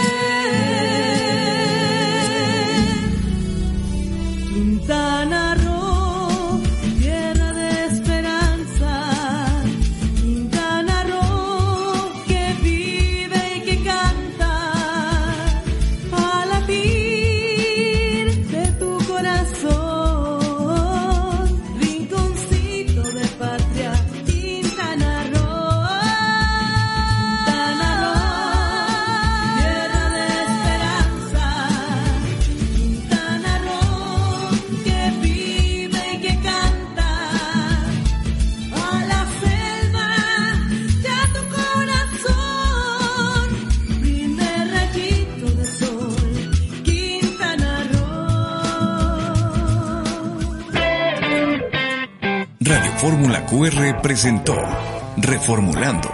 Diseño y conducción. Pilar Jufresa. Producción. Oscar Castro. Turismo. Ana Mari Irabien. Coordinación de invitados.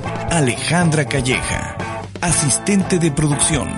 Gerardo Barrios. No dejes de sintonizarnos el próximo sábado de 9 a 11 de la mañana. Reformulando.